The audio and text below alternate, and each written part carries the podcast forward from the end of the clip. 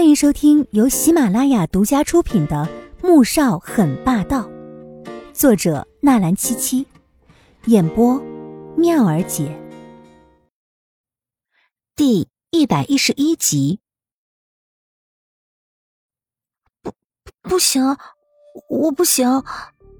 季如锦整个人吓一哆嗦，开玩笑，帮他洗澡，那可是会要命的呀。我我要罗妈。或者是慕言飞过来帮你洗吧，你等等啊。哼，算了，我还是自己洗吧。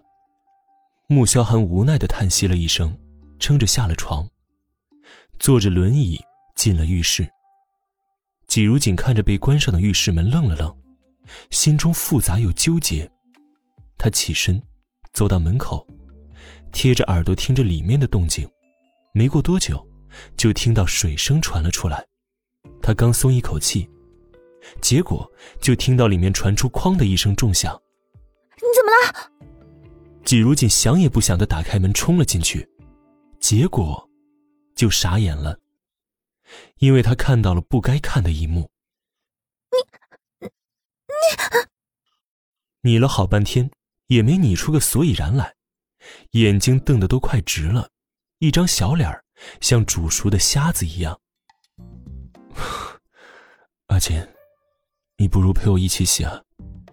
穆萧寒的眼底含了一丝笑意，手上的喷头一转，水便对着季如锦的身上浇了过去。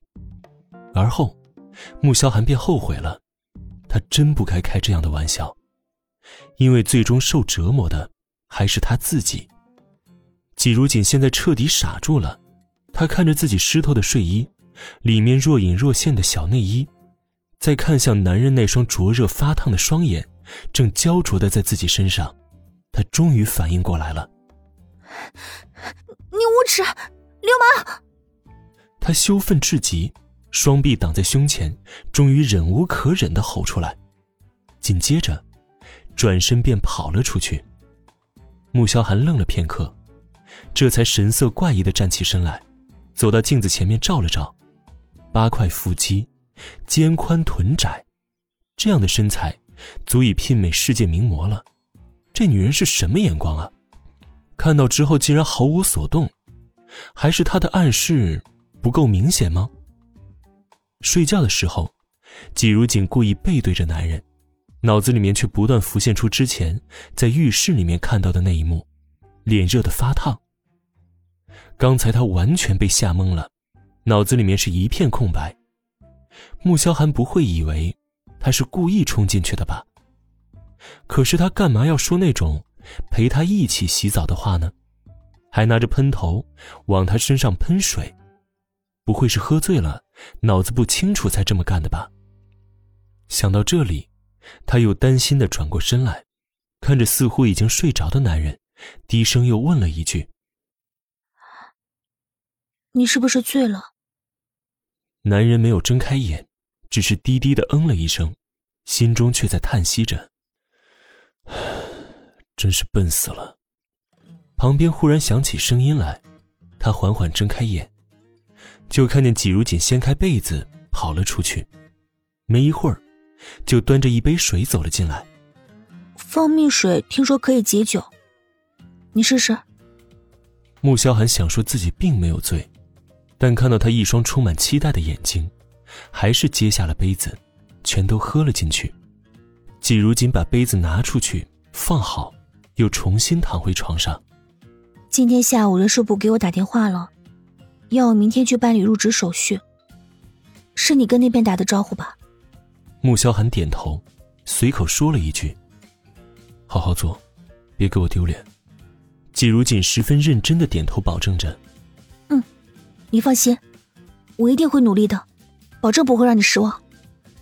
穆萧寒怎么有一种自己在当爹的错觉呢？